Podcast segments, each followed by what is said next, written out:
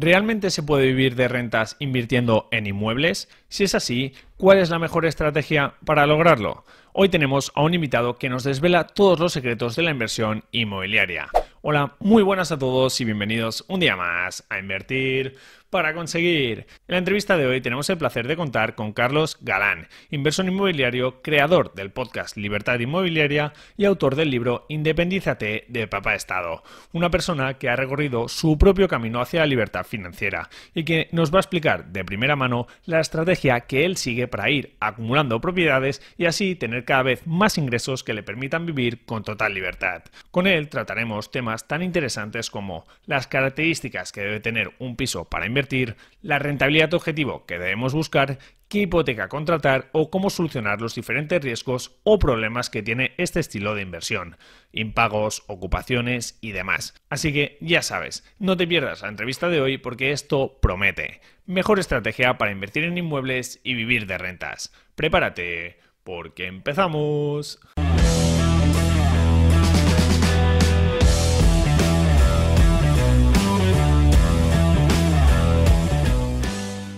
Hola Carlos, encantado de que estés aquí con nosotros en este canal. Así que nada, lo primero de todo, saludarte desde aquí Barcelona. Bueno, pues muchas gracias Carlos Tocayo, muchas gracias por invitarme al canal y un, placer estar hoy aquí. Muy bien, pues si te parece empezamos con, las preguntas, que yo creo que hoy va a ser una entrevista muy interesante porque Carlos tiene mucho que aportarnos y vamos a hablar sobre todo de temas inmobiliarios. Así que empezamos por, el principio. ¿Realmente se puede vivir de rentas partiendo de un salario normal en, España? ¿Cómo ves tú esto de, vivir de rentas, ser rentista, Carlos? Eh, pues sí, yo creo que por supuesto que se puede. Es cierto que no es un camino quizá tan, tan rápido como, como puede ser el, no sé, mm, a lo mejor vivir del trading o, eh, o vivir de incluso de la inversión inmobiliaria vista desde el punto de vista de em, comprar para reformar y luego vender, que es un negocio más rentable, más a corto plazo, pero realmente también más, más arriesgado y que, y que requiere de mucho más tiempo y quizá más conocimiento. Ser, ser rentista, vivir de rentas, vivir de los, de los alquileres, desde luego que es posible, pero no es tan, no es tan rápido dicho eso, creo que, creo que se pueden acortar bastante los tiempos y que si se hace con sentido común y, se lleva eh, la, financiación, que para mí es uno de los puntos clave del, inmobiliario y del modelo de, vivir de rentas, eh, pues se pueden acortar los tiempos y, hacerlo, hacerlo relativamente rápido. Hmm. Claro, una de las barreras también em, que a veces nos encontramos es quizás que cuando la gente eh, piensa en invertir en inmuebles, piensa en importes muy altos, ¿no? Eh, sin embargo, tú en, tus contenidos hablas pues cómo invertir en, pisos baratos con unas ciertas características que estos son los que son pisos óptimos para tu estrategia de inversión y al final pues poder vivir de, rentas, ¿no? Entonces, cuéntanos un poquito, si quieres, cómo, cómo sería enfocar la estrategia de inversión en inmuebles para poder vivir de, rentas y, qué es lo que buscas tú en, estos pisos. Vale. Bueno, quizá me voy un, poquito atrás y te, cuento. Cuando, efectivamente, cuando, cuando a alguien le hablan de inversión inmobiliaria, pues se suele imaginar el piso donde, donde uno quiere vivir, ¿no? Pues vamos a poner una media de, en España, un piso de 150, 200, 200 mil euros. Entonces, claro, alguien dice, ostras, mm, si ya para mi vivienda me está costando ya no quiero pensar tener un piso, dos, tres, cinco pisos como estos de, como inversión, ¿no? Necesito tres vidas eh, para, eso, ¿no? Claro, entonces creo que hay que cambiar un poco el enfoque y también es peligroso. La, inversión inmobiliaria tiene una, una particularidad y es que todo el mundo tiene una opinión, porque todo el mundo vive en una, vive en una casa, vive en una vivienda y todo el mundo es, mm, eh, eh, de alguna manera entiende lo que, lo que busca en una vivienda. Sin embargo, creo que cuando hablamos de inversión hay que dejar todo eso al, margen y hay que tener mucho cuidado en a, quién preguntamos y de quién nos fiamos, porque seguramente esa persona que nos está tratando de, asesorar o de, o de recomendar, pues nunca ha hecho una, inversión. Probablemente sí que ha comprado su vivienda o la alquila, em, pero, pero no ha hecho una inversión. Entonces, dicho esto, mm, yo lo que, lo que me di cuenta es, de lo que me di cuenta es de que las viviendas, esas viviendas donde nosotros queremos vivir no son rentables, porque mm, siguiendo el ejemplo, una vivienda de 200.000 euros, pues seguramente tendrá un alquiler de unos 700, 800, eh, depende. Sin embargo, si nos vamos a, una vivienda bastante más, bastante más económica, ahí ya sí que empiezan a salir las cuentas. El, tipo, por responder a tu pregunta, el tipo de piso que, en el que yo me enfoco es un piso mm, sin ascensor, generalmente un segundo, tercero, incluso hasta un cuarto, dependiendo, de, dependiendo del, activo. Es un piso pequeño, de unos 50, 60, no suele pasar de los 70 metros, y de dos, tres habitaciones. Sí que me fijo bastante en la, en la distribución, sí que a eso le doy importancia, así como a la superficie o a que, tengas, a que no tengas sensor eh, pues no le doy mucha importancia, pero que, la distribución tenga sentido. Eh, suele estar en zonas, en barrios humildes, pero normales, barrios trabajadores, de los de toda la vida. Y evidentemente sin llegar a que, a que sea problemático, a que la calle, la zona o incluso la finca en, en concreto sea problemática, eso deberíamos subir, pero bueno, sabiendo que para conseguir más rentabilidad tenemos que superar ciertos, ciertos prejuicios e irnos, pues hay muebles donde a, lo mejor no, tú no vivirías, pero que tú no vivirías no quiere decir que no quiera vivir nadie. De hecho, hay muchísimo... En realidad, tenemos que, tenemos que tener en cuenta que el, el, salario modal, el salario más repetido en España son 17.000 euros al año. Entonces, tenemos que hacer, tenemos que tener inversiones, tenemos que tener pisos destinados al grueso de, la población española. Y ese es un poco el planteamiento. En cuanto a números, pues depende de, depende de la ciudad, ¿no? En una ciudad media como, como Zaragoza, como Valencia, como eh, Alicante, como Sevilla, pues deberíamos estar en una inversión, o por lo menos yo estoy en una inversión de unos 60.000, una cosa así. Eh, para alquilar en unos 500. Eh, en ciudades más pequeñas podemos incluso rebajar, comprar por unos 40.000 para alquilar en torno a 400 y en ciudades más grandes como Madrid y Barcelona pues seguramente estemos en unas inversiones de unos 80.000 euros para alquilar en unos 650, eh, 700, algo así.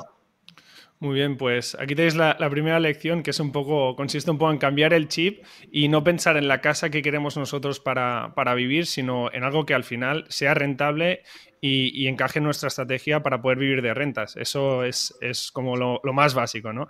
Y, en base a ahí, pues también tenemos que estudiar la zona y demás, ¿no? Entonces, muy bien, Carlos. ¿Y cuál es la, rentabilidad objetivo entonces que, se podría marcar un, inversor para decir, ostras, pues este inmueble es, decente y, está bien, es una buena compra?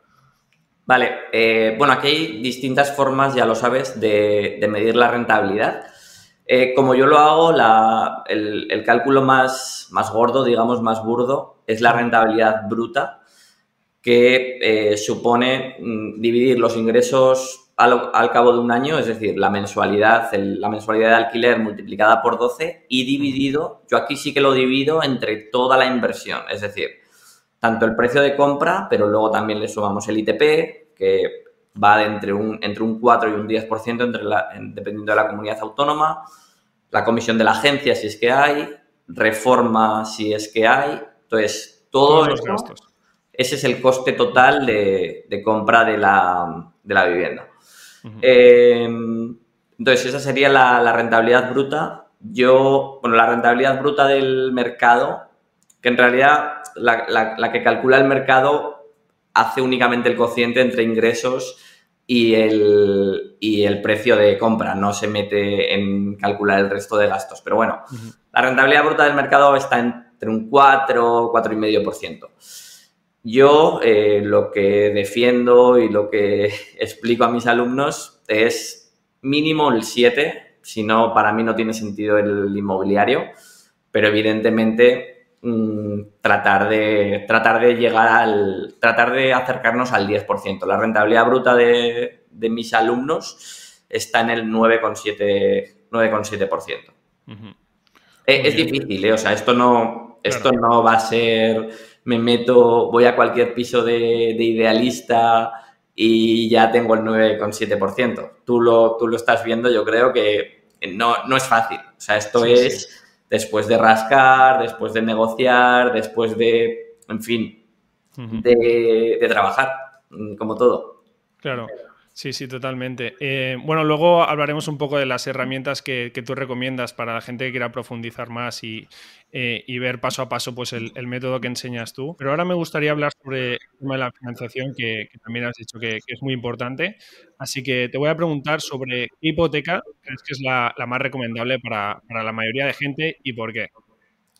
Vale, cuando hablas de hipoteca te referías a tipo fijo, tipo variable, ¿a eso te refieres? Sí, porque entiendo que al final eh, la manera más, más sencilla o más cómoda o habitual, por así decirlo, para alguien para comprar un inmueble, aunque hay muchas vías, es hacerlo mediante hipoteca y como es lo que la gente más conoce más, eh, por ahí va, sí.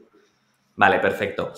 Bueno, pues realmente el producto tradicional de una hipoteca mm, eh, es, variable, ¿no? Mm, al final los bancos se manejan el tipo de interés del, mercado, que, es, que es variable por, definición, ¿no? El, Euribor, que es el, índice de referencia. Entonces, la hipoteca tradicional es variable. Esta, mm, el tipo fijo no deja de ser una hipoteca variable con un seguro. Y siempre que hay un seguro hay una, hay una prima. Siempre que hay un seguro eh, es más caro en teoría y no, no, por nada, sino porque si no las aseguradoras eh, estarían todas quebradas, ¿no? Las, aseguradoras ganan dinero porque las primas que recogen son, son mayores que, las indemnizaciones que, pagan, ¿no? Ahí hacen, ahí hacen el negocio las aseguradoras. Entonces, con eso, en, con eso en mente, tenemos que saber que si no pasa nada raro, mm, lo normal es que estemos mejor con un tipo variable. Pero mm, también es cierto que, oye, mm, también estamos mejor pues teniendo un, en teoría, teniendo un seguro, o no, teniendo seguros o teniendo un seguro más, más bajo y eso no quiere decir que sea una mala decisión el, tener un seguro más amplio que nos cubra y que nos haga dormir más tranquilos, ¿vale? Entonces, eh, dicho eso, yo no, en ningún momento intento jugar a ser gurú, a, tratar de predecir lo que va a hacer el mercado, tratar de predecir lo que va a pasar con el Euribor, con los tipos de interés. Entonces, em, yo creo que es un tema más de, oye, ¿qué perfil de riesgo tenga cada uno? Si a alguien em, pues no le importa ese, ese riesgo, sabiendo que seguramente mm, salga mejor con el tipo variable, pues adelante. Si alguien dice, oye, yo voy a dormir más tranquilo, voy a hacer la inversión y no solo voy a dormir más tranquilo, sino me voy a atrever a, a pedir más financiación, más deuda buena por el hecho de que sea fijo y en lugar de comprar un inmueble voy a comprar tres o cuatro, pues adelante, genial. Es un, yo creo que es un, un seguro que te, que, te ayuda en, tu, en tus inversiones y en tu negocio inmobiliario, por así decirlo. Yo he tenido casi todas variables, pero sí que es cierto que los tipos fijos se han puesto ya en, un, en unos niveles que están tan bajas. Que las dos últimas las estoy haciendo también a tipo fijo por, por, diversificar. Y el, yo creo que el mixto, el tipo mixto, ese yo creo que es el menos interesante, porque al final es una hipoteca a tipo fijo durante los primeros años eh, que, que realmente es cuando, cuando menos probable es que se muevan los tipos y se convierte en variable al final de la vida del préstamo cuando más probable es que se hayan movido los tipos. Entonces yo el tipo, el tipo mixto es el, el único que descartaría ok, pues muy interesante la idea esta que, has comentado de, diversificar también en, hipotecas y, sobre todo es eso, también conocerse a uno mismo y si a lo mejor quieres estar más tranquilo, pues, pues te coges la, de tipo fijo y si no, pues, pues tiras por variable. Muy bien, Carlos, entonces, eh, ¿algún, ¿algún tipo que digas, o sea, ahora por ejemplo, como está el mercado, ¿tú cómo ves que podría ser unas buenas condiciones de, de hipoteca? Si puedes darle a la gente, pues eh, unos baremos para las hipotecas que digas, ostras, pues eh, esto es, es, decente, ¿no? Esto es una buena financiación.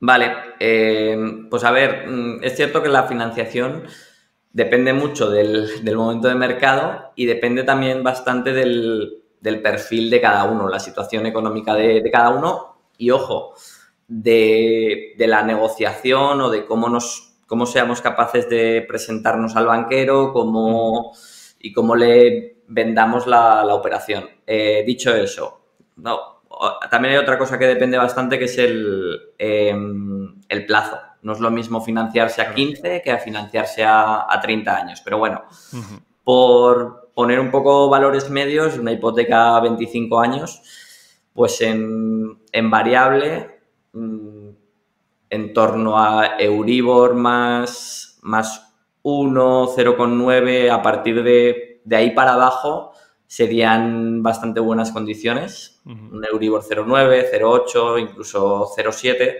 serían ya muy buenas condiciones.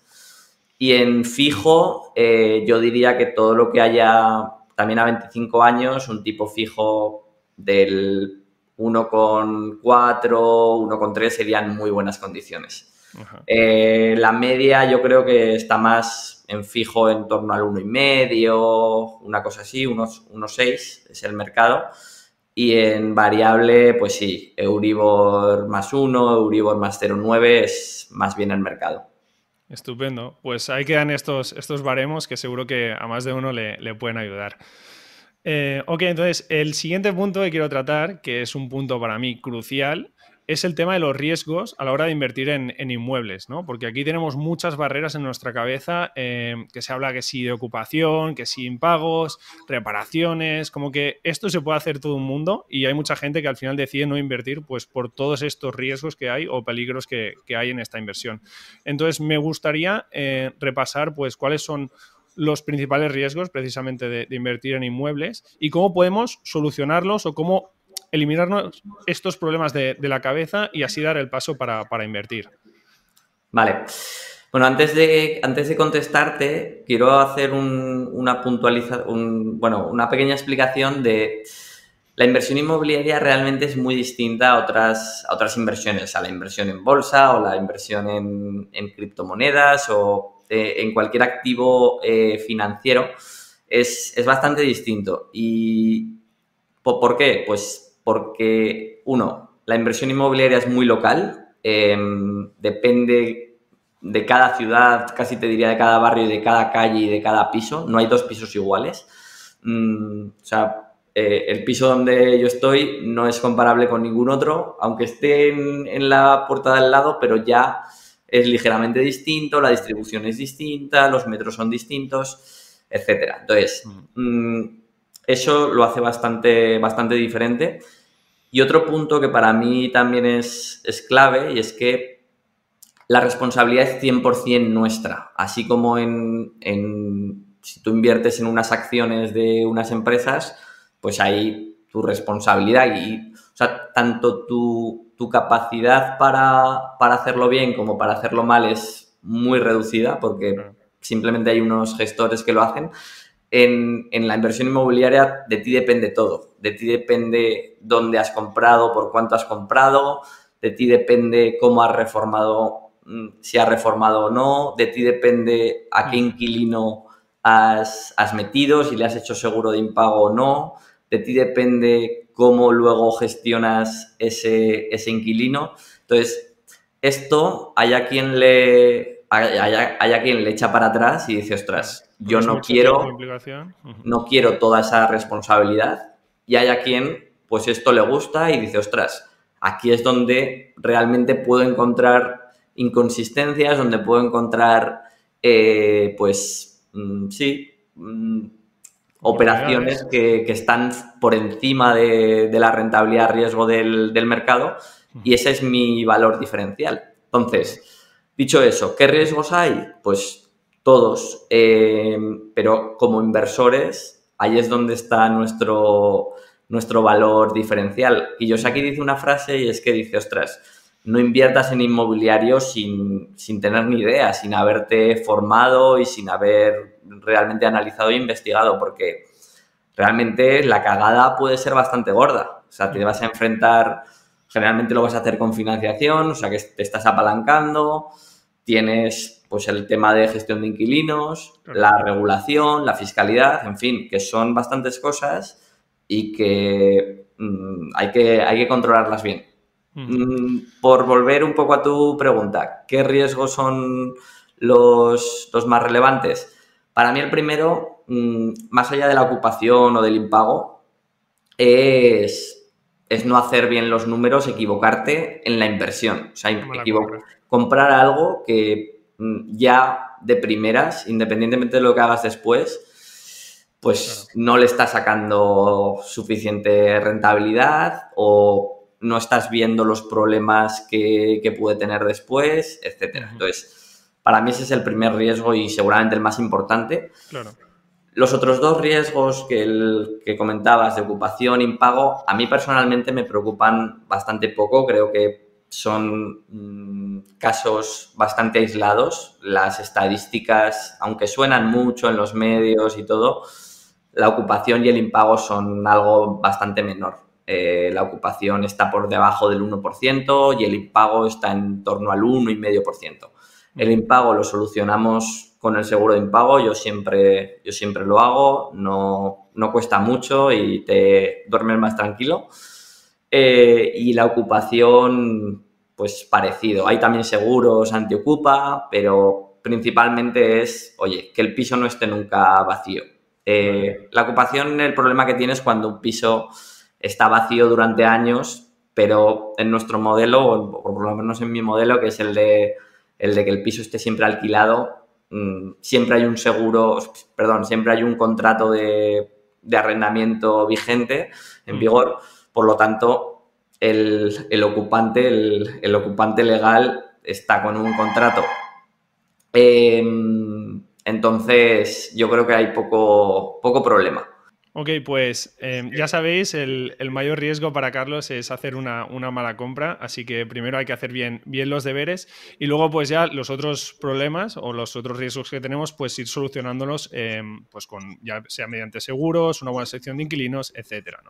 Y, Carlos, también sobre el tema de, riesgos me gustaría preguntarte em, por otros riesgos a lo mejor que no son tan evidentes, pero que pueden estar ahí. quizás, imagínate que, que tenemos un edificio que tiene un daño estructural. ¿Eso cómo, cómo lo podemos evitar? ¿Cómo podemos evitar comprar pues algo que esté deteriorado o, estas cosas? Vale, eh, bueno, pues aquí mm, varias, eh, varias formas, ¿no? La primera es ver si el, si el edificio tiene la IT pasada. La IT es la inspección técnica de edificios. Dependiendo de la comunidad autónoma, un edificio de más de 40 o en algunas comunidades de hasta 50 años debería, debería pasarla. Eh, y luego es algo que cada 10 años debe, debe un técnico certificar que, el edificio está bien, que estructuralmente está bien. Entonces ese sería el primer punto. Eh, si no la tiene o por, por, ya sea porque no la comunidad no, no, ha querido pasarla o porque todavía no, no, no le toca por, por, antigüedad, bueno, lo que lo que podríamos hacer es ir con un técnico y que nos, que nos diera una primera, una primera opinión. Si hubiera dudas, sobre todo en zonas de costa, etcétera, con temas de aluminosis, etcétera, lo suyo sería pues hacer unas catas, lo único que unas catas pues pueden, pueden ser caras quizá para, salvo que tengamos muy claro que queremos comprar ese piso y que sí o sí y que queremos descartar eso, evidentemente no es algo para ir haciendo con cada oportunidad que visitamos. Pero bueno, yo te diría eso. Mm, inicialmente, si conocemos a algún arquitecto, arquitecto técnico o incluso alguien que sepa bastante de, reformas y de construcción en general, bueno, si nos lo podemos llevar y que nos dé una primera opinión, muchas veces mm, las dudas son, oye, esta grieta es, peligrosa, incluso esta humedad mm, puede traerme problemas, eh, pero bueno, yo creo que con la IT, la antigüedad del edificio, o sea, si es un edificio muy antiguo, y muy antiguo hablo de 1950 para atrás, eh, deberíamos, deberíamos tener cuidado, sobre todo también cuando son vigas de madera, eh, edificios de 1920, 1900, mm, ahí no, no digo que no, no haya que invertir, pero cuidado porque ahí sí que puede haber problema serio estructural. ¿Y, alguna recomendación también para tema de instalación eléctrica, para, evaluar que, todo esté bien o, cómo, hacemos esto? A ver, eh, tema de instalación eléctrica, en un piso antiguo, mm, si no es ahora, seguramente lo tengamos que, la tengamos que hacer dentro de unos años. Yo creo que eso hay que meterlo en los números. Una instalación eléctrica de un piso eh, depende, pero te va a costar unos... El precio de mercado son unos 3.000 mm, euros el cambiar todo el cableado, el cuadro, etcétera. Como inversores deberíamos intentar hacerlo por, bastante menos. No es fácil, pero eh, si lo conseguimos hacer por 1.500 sería una... Vamos, yo creo que es algo que tenemos que considerar que hay que hacerlo, hay que hacerlo tarde o temprano. Muy bien. Bueno, pues al final sería ir metiendo pues todas las pequeñas cosas estas que tenemos que solucionar, pues ponerles un precio e irlas metiendo en, el Excel y que al final cuadre todo, ¿no? Eso es. básicamente. Muy bien. Em, pues ahora vamos a hablar un poquito más de, actualidad y te voy a preguntar eh, cómo ves tú eh, el mercado inmobiliario actualmente. Si crees que es un, momento, un buen momento para invertir o si piensas que a lo mejor no eh, y demás. Vale. Bueno, eh, dos cosas. Uno, yo intento no predecir, no intentar predecir el mercado, no quiero ser ningún, ningún gurú. Y dos, para mí siempre, o casi siempre, es buen momento para, comprar. Creo que, creo que uno de los errores es estar muy pendiente del mercado, igual que pasa con, con, la bolsa, o por lo menos mi filosofía es de invertir todos los meses una parte de mis ingresos en fondos indexados, es un poco lo que, lo, que defiendo en el blog, en el libro, etc. Em, y con el inmobiliario, mm, no exactamente igual, porque evidentemente no vas comprando todos los meses, pero creo que tiene que haber cierta recurrencia a independizarnos de, no estar tan pendiente de a ver los precios, a ver ahora, a ver cómo está el mercado, porque hay mucho ruido, no lo controlamos y, realmente es imposible de predecir. Y cada activo es único en el caso de los pisos, como has dicho. Entonces, el mercado puede estar de una mm. forma, pero si tú encuentras un activo que es bueno, hostia, pues ya tienes la inversión hecha. Así que, ¿qué, más me da el mercado? Hmm. Dicho eso, pues bueno, mm, es cierto que el mercado en España pues se pegó una leche tremenda desde la crisis de 2007, 2008, 2009 hasta 2000, dependiendo de la ciudad, pero más o menos en 2014, 2015 hizo el suelo y ahí pues está recuperando desde, desde entonces en, las grandes ciudades, en Madrid, Barcelona, las Islas Baleares, pues ya estamos en niveles de, antes de la crisis prácticamente. Eh, en otras, el resto de España va bastante más rezagado, pero es cierto que la tendencia es, hacia arriba. Eh, incluso en durante la crisis del, del, coronavirus parece que se iban a desplomar los pisos y precisamente fue lo contrario. Mm, quizá esperábamos que hubiera caídas, pero la vivienda actuó como, valor refugio. Y, bueno, los alquileres pues siguen, siguen subiendo, eh, por lo tanto, en principio, eh, lo normal, a ver, lo, normal es que los pisos, eh, la vivienda en general, suba conforme, conforme a la inflación en los últimos años está subiendo incluso más, bastante más. Y también tenemos que tener en cuenta un condicionante y es que mm, desde que cambiaron el código técnico en España hace, hace unos años, pues construir obra nueva es muchísimo más caro porque, porque exige unos requisitos de, eficiencia, de calidad de construcción, que, que, ha presionado muchísimo los... Hoy en día ya ver, ver obra nueva... Mm, por debajo de los 2.000 euros metro cuadrado de venta es prácticamente imposible y eso inevitablemente presiona los precios de, la segunda mano hacia arriba. Entonces, mm, yo creo que lo normal es que el mercado siga, siga subiendo. Claro. Y por lo que respecta a los tipos de interés, por ejemplo, ahora sí que podemos decir que es buen momento para, invertir porque la financiación la puedes conseguir muy baja, ¿no? Si comparamos sobre todo con, con lo que había anteriormente. Totalmente. Mm, a día de hoy, pues tipos en negativo, estamos financiándonos prácticamente gratis incluso ahora con la inflación eh, pues, más o menos alta, yo creo que... Mm, no, lo sé, como te digo, no, no quiero jugar a predecir, pero creo que dentro de unos años nos echaremos las manos a la cabeza de no haber cogido más financiación tan barata. No, yo, lo tengo claro que digo, ostras, ahora es un buen, buen momento para invertir en inmobiliario porque los tipos están muy bajos, la financiación está barata y, si luego viene la inflación, tú te estás cubriendo en parte contra esta inflación con, este activo, ¿no?